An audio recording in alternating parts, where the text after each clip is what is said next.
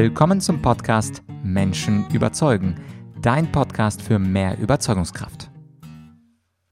Mein Name ist Vladyachenko und heute habe ich einen ganz besonderen Gast für dich.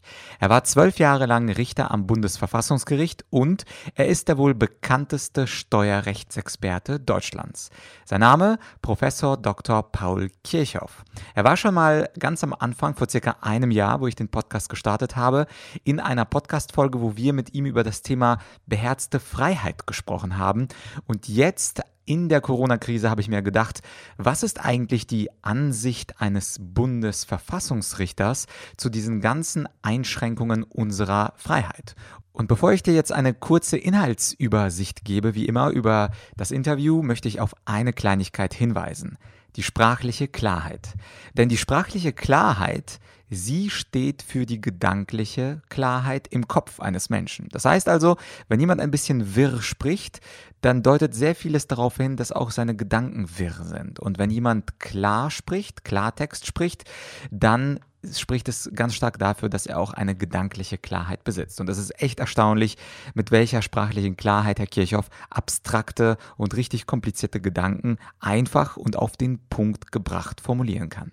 Aber worum geht es jetzt in unserem Interview neben dieser rhetorischen Nebenbemerkung? Erstens sprechen wir darum, ob es für den Staat legal und legitim war, dass ähm, die Bundesrepublik und die Regierung so massiv und flächendeckend in unsere Grundrechte eingreift. Dann über die Frage, ob der Staat wirklich vorbeugend so radikal handeln muss. Drittens, äh, ob und wie man eine richtige Balance schafft zwischen gesundheitlichen Aspekten und der Lebensrettung, aber gleichzeitig auch den wirtschaftlichen Aspekten und der Rettung von Unternehmen. Und wir sprechen dann auch über eine interessante Idee von Herrn Kirchhoff, dass man die starken Arbeitnehmer und Unternehmen besonders unterstützen sollte und warum der Staat Finanzhilfen gerade unter bestimmten Auflagen, aber warum der Staat Finanzhilfen gerade an die Starken ausschütten sollte. Fünftens geht es um die Frage, warum Deutschland eigentlich im Vergleich zu anderen EU-Staaten so gut darstellt, gesundheitstechnisch und wirtschaftlich. Und äh, schließlich sechstens, Geld schafft Gier, was Herr Kirchhoff von EU-Hilfen hält, wenn sie ohne Auflagen geschehen. Und das hier ist der erste erste Teil des Interviews und natürlich gibt es nach dem Wochenende am Dienstag wie gewohnt Teil 2 des Interviews mit Paul Kirchhoff. Da geht es um andere Themen. Jetzt erstmal um diese sechs Themen. Teil 1 mit Professor Dr. Paul Kirchhoff. Herr Kirchhoff, wie ist das denn mit der Legitimität von solchen massiven und flächendeckenden Einschränkungen, die die Bürger heutzutage erdulden müssen? Ist es legitim, was der Staat heute macht? Es ist legitim, aber das Coronavirus stellt uns in der Tat vor eine Fundamentalfrage des Verfassungsstaates, weil die Beeinträchtigung des Bürgers in seiner Freiheit, Sie haben es erwähnt, sein Freizeitverhalten, aber auch sein Berufsleben, sein Familienleben, Sport, Begegnungen mit Kultur und Wissenschaft, all das ist sehr zurückgenommen. Aber wir haben auch ein großes Problem, nämlich der Sicherheit im Gesundheitswesen. Die Hauptaufgabe des Staates ist, dem Bürger Sicherheit zu gewähren. Das macht er militärisch nach außen hin, damit ein Weltfrieden bestehen bleibt oder wiederhergestellt wird. Das macht er innen alltäglich durch die Polizei. Das macht er aber auch durch die Gesundheitsvorsorge. Wir haben in Deutschland ein gutes und wie wir gegenwärtig merken, auch ein funktionierendes Gesundheitssystem das aber eingerichtet ist auf die Normalität, die Krankheiten, die üblich sind, die wir kennen. Der Staat muss neuen Gefahren, und das Coronavirus stellt uns vor eine gänzlich neue Gefahr, vorbeugend abwehren, damit möglichst wenig Bürger infiziert werden und erst recht möglichst wenig sterben. Das ist eine große Aufgabe des Umgangs mit Unsicherheit. Wir kennen das Virus nicht richtig. Wir kennen den Krankheitsverlauf nicht richtig. Wir wissen nicht genau, ob derjenige, der infiziert war und geheilt ist, deswegen immun ist. Und wir haben keine Impfstoffe und noch keine tauglichen Gegenmittel. Also wir stehen vor der Aufgabe, eine Gefahr abzuwehren, die wir nicht präzise einschätzen können und für die wir ganz definierte Gegenmittel nicht haben. Und das ist die große Aufgabe. Und die wird erfüllt, das ist jetzt für den Sicherungsauftrag wichtig, von Staat und Bürger gemeinsam. Der Bürger wirkt mit am inneren Frieden, indem er rechtstreu ist und indem er Steuern zahlt, damit der Staat seine Aufgaben erfüllen kann. Es ist eine Kooperation zwischen Staat und Bürger, nicht nur eine Erwartung des Bürgers an den Staat. Und wenn wir jetzt sehen, was unsere Regierung, was unser Gesetzgeber tut, mit den Maßnahmen, schließt die Grenzen, steckt jemand in Quarantäne, macht ein Begegnungsgebot oder ein Abstandsgebot, da sehen wir als Bürger im Kern, das ist richtig. Ich würde es ähnlich machen, wenn ich es aus eigener Kraft tun würde. Und jetzt denken manche, aber ich bin in meiner persönlichen Freiheit beeinträchtigt. Ja, aber es geht ja nicht hier nicht nur um die Freiheit des Betroffenen. Da sagt vielleicht der junge Mensch, ich bin gesund und es ist für mich eine Grippe, das nehme ich in Kauf, ich bewahre meine Freiheit. Es geht um den Schutz des anderen, der vielleicht mehr gefährdet ist. Also es ist hier eine typische staatliche Aufgabe. Es ist eine Gemeingefahr, es ist eine Seuche. Und die Gemeingefahr muss von der Rechtsgemeinschaft, von allen gleich bekämpft werden.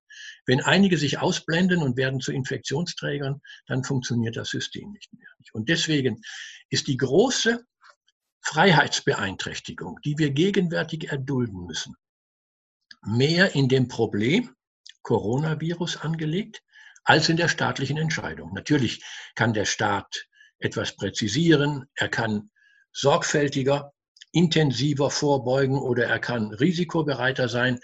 Aber das zu entscheiden in der Unsicherheit ist legitime Aufgabe des Staates. Mhm. Ich habe ja bei unserem letzten Interview äh, Ihr tolles Buch gelesen mit dem Titel Beherzte Freiheit. Und das, im Buch Beherzte Freiheit geht es natürlich um Ihr flammendes Plädoyer für einen freiheitlichen, aber auch verantwortlichen Umgang des Staates mit den Bürgern und auch umgekehrt. Und das, ich habe mal aus dem Jurastudium so einen Satz noch auf den Lippen, in dubio pro libertatem, also im Zweifel für die Freiheit. Ich denke, auch mit diesem äh, Motto werden Sie einverstanden sein. Und eine Frage, viele Menschen denken ja, wir wissen ja gar nicht so viel über den Virus, wir wissen gar nichts über die Sterblichkeitsraten, wir wissen auch nicht ganz genau, äh, wie, er sich, äh, wie er sich verbreitet. Also mittlerweile gibt es schon wieder ähm, Leute, die bezweifeln, was die Übertragungswege sind. Äh, könnte man dann nicht eine sehr liberale Ansicht annehmen, auch als einzelner Bürger und sagen, solange der Bürger oder solange der Staat nicht genau weiß, was die Gefahren sind, sollte er im Zweifel größtmögliche Freiheit geben? Oder ist das, was heute passiert, ist das bereits schon aus Ihrer Sicht die größtmögliche Freiheit? Also zunächst einmal der Grundsatz in dubio pro libertate ist ein schöner Grundsatz. Den wollen wir auch aufrechterhalten und auch in der Krise bedenken. Aber hier geht es ja nicht darum, dass der Staat warten könnte. Es sterben, soweit wir bisher wissen, täglich Menschen in Deutschland an diesem Virus. Und das ist Aufgabe des Staates, das zu verhindern. Mhm. Und deswegen ist das eigentlich eine alltägliche Aufgabe. Nehmen Sie mal an, da ist viel Verkehr auf der Autobahn. Man weiß nicht, ob die Menschen alle vernünftig sind oder zu eng auffahren, dass möglicherweise es zu einem Stau und zu schweren Unfällen kommt. Und dann sagt der zuständige Beamte, ich bremse jetzt den Verkehr auf 120 Kilometer, dann auf 100, dann auf 80, auf 60 herunter. Es ist noch gar nichts passiert. Aber er hat seine Erfahrungen und er weiß, er ist für die Sicherheit und Leichtigkeit des Straßenverkehrs verantwortlich. Und deswegen handelt er präventiv, bevor der Schaden eingetreten ist. Und dann, wenn er nachher sieht, größte Teil sind die Menschen zu, zu Hause, sie sind alle vernünftig, dann hebt er die Geschwindigkeitsbeschränkungen auf. Das ist Gefahrenvorsorge und das ist für den Staat der Alltag. Nehmen Sie mal, wenn es Naturkatastrophen sind, ist ganz dramatisch. Dann muss er diese Katastrophen, das Hochwasser abwehren, damit es nicht über die Ufer tritt und nicht erst warten, bis es über die Ufer getreten ist. Nein, er muss vorbeugend handeln. Das ist sein Kernauftrag. Mhm. Und der Schutzauftrag, der bezieht sich ja nicht nur auf Gesundheit und Leben, sondern natürlich auch auf Dinge wie wirtschaftliche oder berufliche Freiheit. Und jetzt stöhnen, wir nehmen ja dieses Interview am 15. April gemeinsam auf. Mittlerweile stöhnt ja die Wirtschaft, sie drängt dazu, möglichst Lockerungen einzu, ähm, einzuhalten. Wir erwarten auch heute am Nachmittag eine mögliche Lockerung durch die Minister und die Bundeskanzlerin. Aber völlig unabhängig, was jetzt heute am 15. April äh, entschieden wird wird. Was würden Sie sagen, wie spielte diese Balance zwischen Gesundheitsschützen, aber auch nicht die Wirtschaft gegen die Wand fahren? Was, was sollte da der Staat machen? Was wäre quasi heute richtig nach heutigem Kenntnisstand? Also in der Tat müssen wir eine Balance herstellen. Sicherlich wird der Staat einen Teil seiner Geldmittel, vielleicht auch seiner Kreditkraft einsetzen müssen, um hier die wirtschaftlich Betroffenen zu schützen. Das ist ein ganz anderes Thema. Bisher ging es darum, die Gesundheit des Menschen zu schützen und in das Gesundheitswesen zu investieren und dort die Geräte und die Medikamente zu erwerben, die wir brauchen. Aber wenn wir jetzt diese Sperren haben, wenn Geschäfte zwangsweise geschlossen werden, wenn Produktionsbetriebe nicht mehr funktionieren, weil die Arbeitnehmer ihren Arbeitsplatz nicht mehr betreten dürfen, dann stellt sich natürlich die Aufgabe des Staates, dass er hier in aller freiheitlichen Vorsicht mitwirken muss, damit dieses Wirtschaftssystem nicht zusammenbricht. Denn wenn es mal zusammenbricht, ist es viel schwerer, es wieder aufzubauen, als ein vorhandenes zu erhalten. Aber auch hier müssen wir sehen, es ist ein gemeinsames Problem von Staat und Bürger. Wir brauchen jetzt hier eine Solidargemeinschaft von Wirtschaft, von Kultur, von Familien, von Staat. Im Moment richtet sich bei diesem Thema alle Erwartungen auf den Staat, obwohl der natürlich auch Corona-Betroffener ist, denn es fallen Steuereinnahmen aus. Also er ist finanziell schwächer als im Normaljahr. Mhm. Aber wir erwarten von ihm gigantische Zahlungen. Und da müssen wir zwei Dinge überlegen. Erstens, wenn die Krise vorbei ist, und wir hoffen, sie ist bald vorbei, dann werden wir wahrscheinlich für die Wirtschaft, nicht für die Medizin, für die Wirtschaft mehr Geld brauchen, als wir es gegenwärtig brauchen. Denn dann müssen wir das, was da niederliegt, wieder beleben und wir müssen die jungen Menschen ermutigen, neue Firmen zu gründen und wir müssen Strukturen, die etwas verrostet sind, wieder modernisieren. Also wir müssen uns darauf einstellen, dass wir Geld brauchen in ganz großem Stil danach. Und wenn wir uns jetzt so extrem verschulden, wie das gegenwärtig der Fall ist, dann werden wir eine Zukunftslast auf die Haushalte, sagen wir mal in zwei, drei, vier, fünf Jahren legen, dass wir dann nicht mehr die Handlungsfähigkeit haben, die wir dann dringend brauchen. Und das zweite Problem ist die große Frage, auch in der Eilbedürftigkeit der Krise, wem helfen wir? Man kann das machen, ich kann meinen ganzen Garten sprengen, alles was dort ist, damit es nicht verdorrt. Oder ich kann sagen, jetzt in dieser Krise konzentriere ich mich auf die Nutzpflanzen.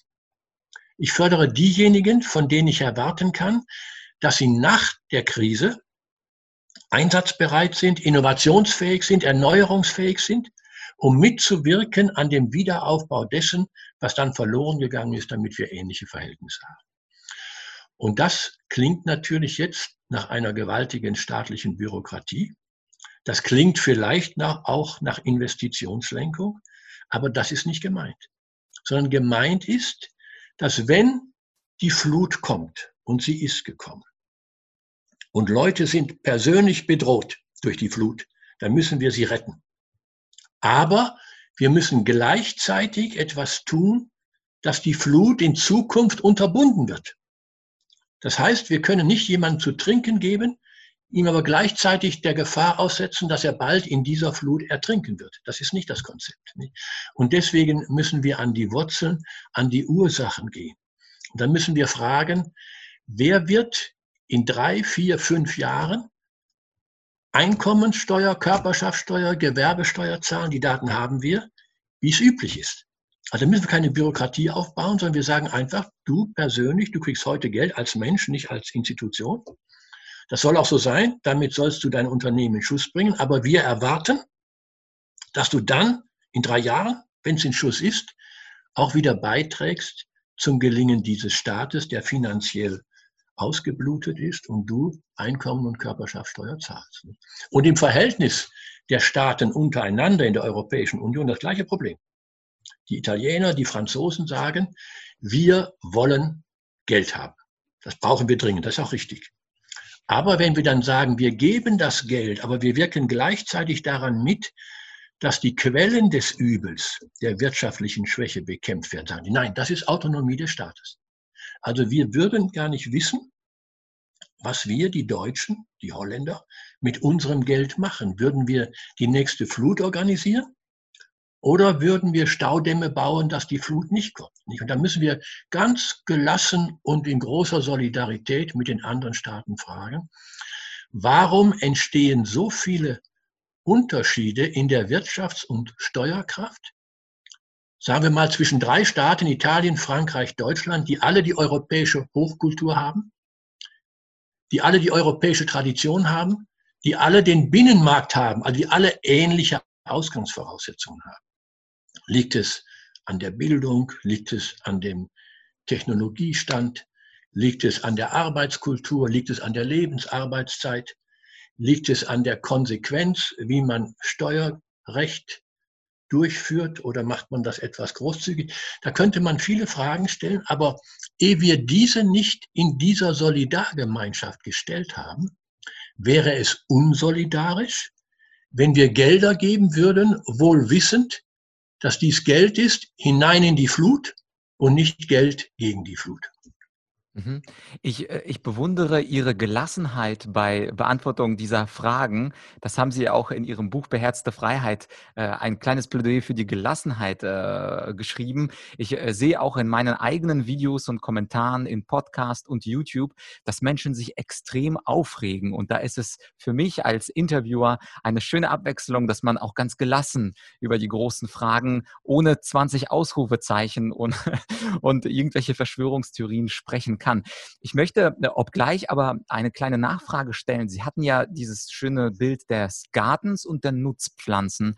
Und so wie ich Sie gerade verstanden habe, vielleicht könnten Sie da auch ein Beispiel geben, äh, ist es so, dass aus Ihrer Sicht der Staat ganz pragmatisch mit dem Geld haushalten sollte und nicht jedem Soforthilfen und Kredite geben sollte, sondern denjenigen Unternehmern und Unternehmen, von denen er eine positive Prognoseentscheidung trifft und nicht wie aktuell. Aktuell ist es ja so, dass beispielsweise auch wenn ich ein schlechtes Business habe, ein schlechtes kleines mittelständisches Unternehmen, dass ich dann sofort entweder Geschenke in Form von Soforthilfen annehmen kann oder mhm. aber Kredite bekommen kann, weil ich keine Liquidität habe. Also in, in, in gewisser Weise unterstützt der Staat aktuell nicht die Nutzpflanzen, sondern er unterstützt die Pflanzen, die ein wenig verwelkt sind, weil sie keine Liquidität haben.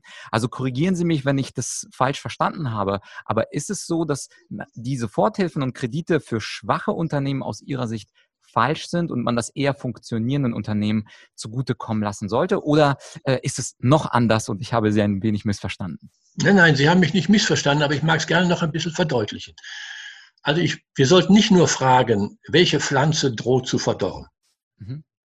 Das könnte ja auch sein, wir verzögern einen Niedergang, der für dieses Unternehmen sowieso vorgegeben ist. Dann wäre es besser baldiger Niedergang und baldiger Neuaufbau, das wäre dann die richtige Lösung. Jetzt ist natürlich schwierig, generell, aber in der Eilbedürftigkeit einer Krise allemal, jetzt von Staatswegen zu unterscheiden, dieses Unternehmen hat Zukunft und jenes hat keine. Und deswegen könnten wir es einfach machen, wir machen es mit Auflagen. Ihr kriegt das Geld nicht einfach so, sondern wir stellen daran bestimmte Bedingungen der Produktivität, der Arbeitsplätze und so fort.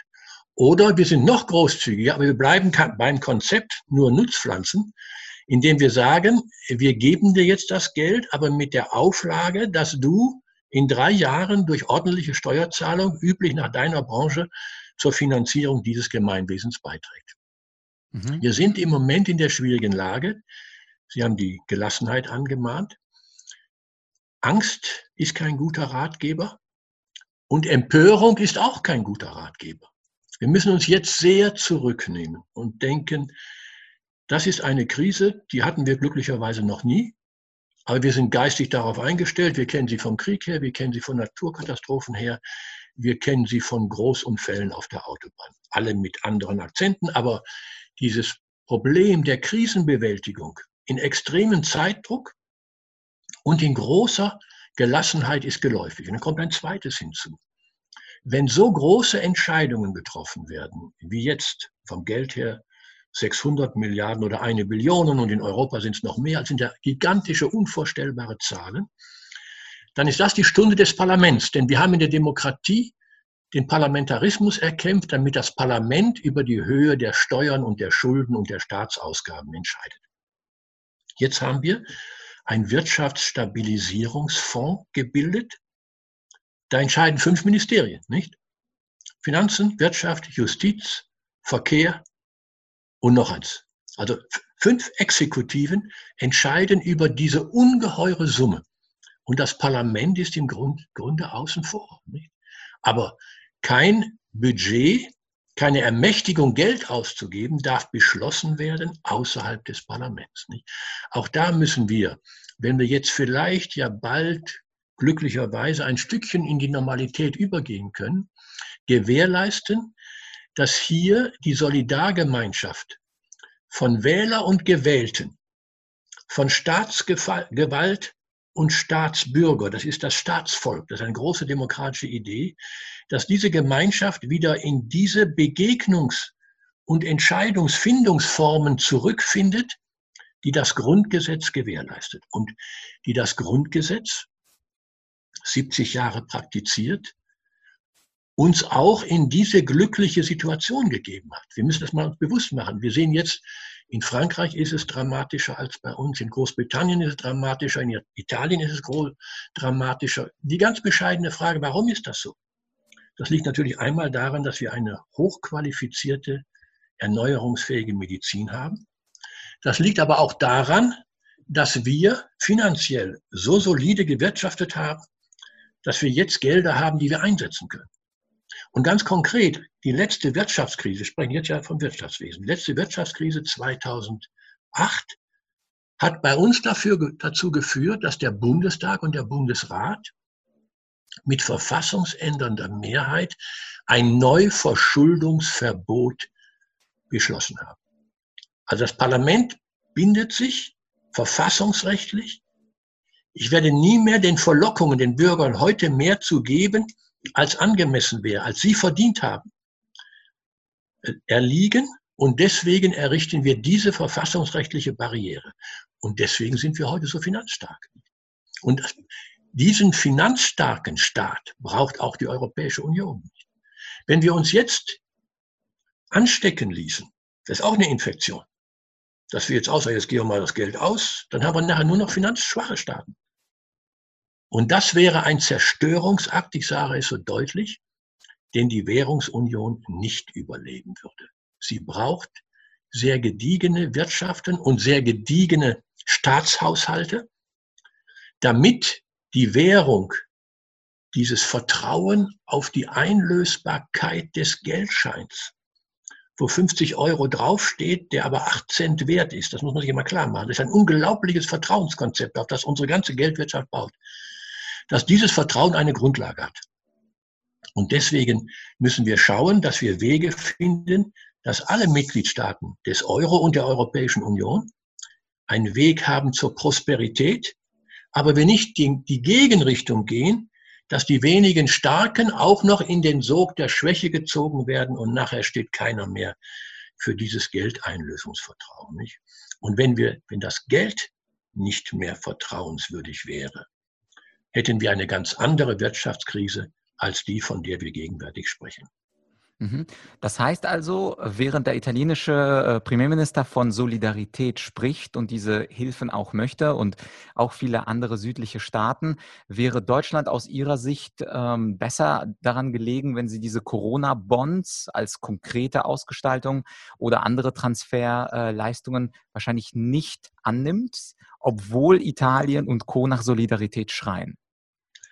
Also das wäre unsolidarisch, wenn wir das täten. Und ich würde Ihnen das auch gerne begründen.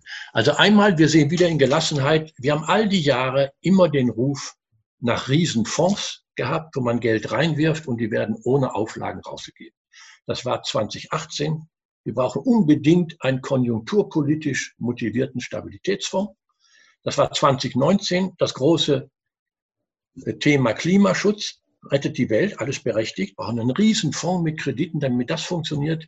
Und heute ist es jetzt der Corona-Fonds, der dann bald ein Euro-Fonds wird. Solidarität heißt, ich sage es nochmal, dass wir dem anderen Staat in der aktuellen Not helfen, aber zugleich die Ursachen der Krise gemeinsam bekämpfen. Nicht? Nur Geld geben, damit sich die Krise verstärkt, damit die alten, verkrusteten Strukturen weiterleben, das wäre gänzlich solidarisch. Und die konkrete Folge sehen wir ja heute. Das anstrengungslos gegebene Geld entsolidarisiert. Wer es bekommt, sagt, es ist zu wenig. Und wer es bezahlen muss, sagt, es ist zu viel. Und wenn hier jetzt eine Riesenmenge Geld liegt, Geld schafft Gier. Das ist menschlich. Da regen wir uns auch gar nicht auf, sondern sagen, Moment, jetzt müssen wir mal ganz klug damit umgehen. Wenn hier so viel Geld rumliegt, entsteht eine gigantische Gefahr, größer als, der Virus, als das Virus. Und deswegen müssen wir da die Leitplanken anziehen und Geld nehmen. Erstens, wenn der Bedarf nachgewiesen ist. Zweitens, wenn nachgewiesen ist, dass dieses Geld dafür verwendet wird. Einmal natürlich, dass es den Menschen aktuell besser geht, aber vor allem, dass die Strukturen in Ordnung kommen und dass wir nachher bei 19 Euro Staaten 19 finanziell bärenstarke Staaten haben. Das muss das Ziel sein. Das werden wir nicht idealtypisch erreichen, aber wir werden uns annähern und wir dürfen uns nicht entfernen. Mhm. Das heißt, Geld geben ja, aber mit Auflagen in einem Satz zusammengefasst.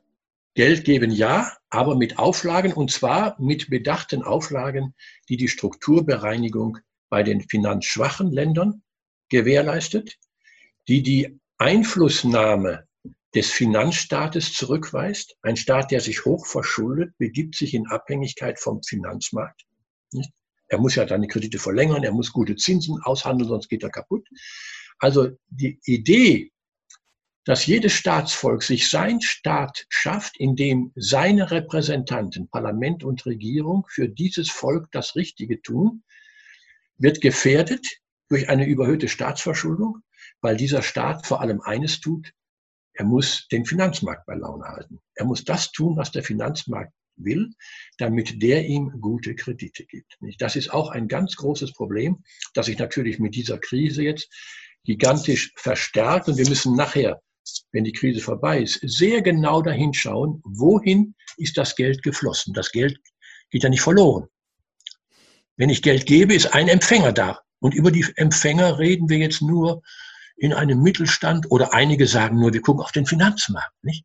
Und was der Finanzmarkt will, ist, dass der DAX steigt. Das sind Anleger natürlich, das sind Alterssicherungsfonds, das sind Spekulanten, das sind drei Ratingagenturen in den USA.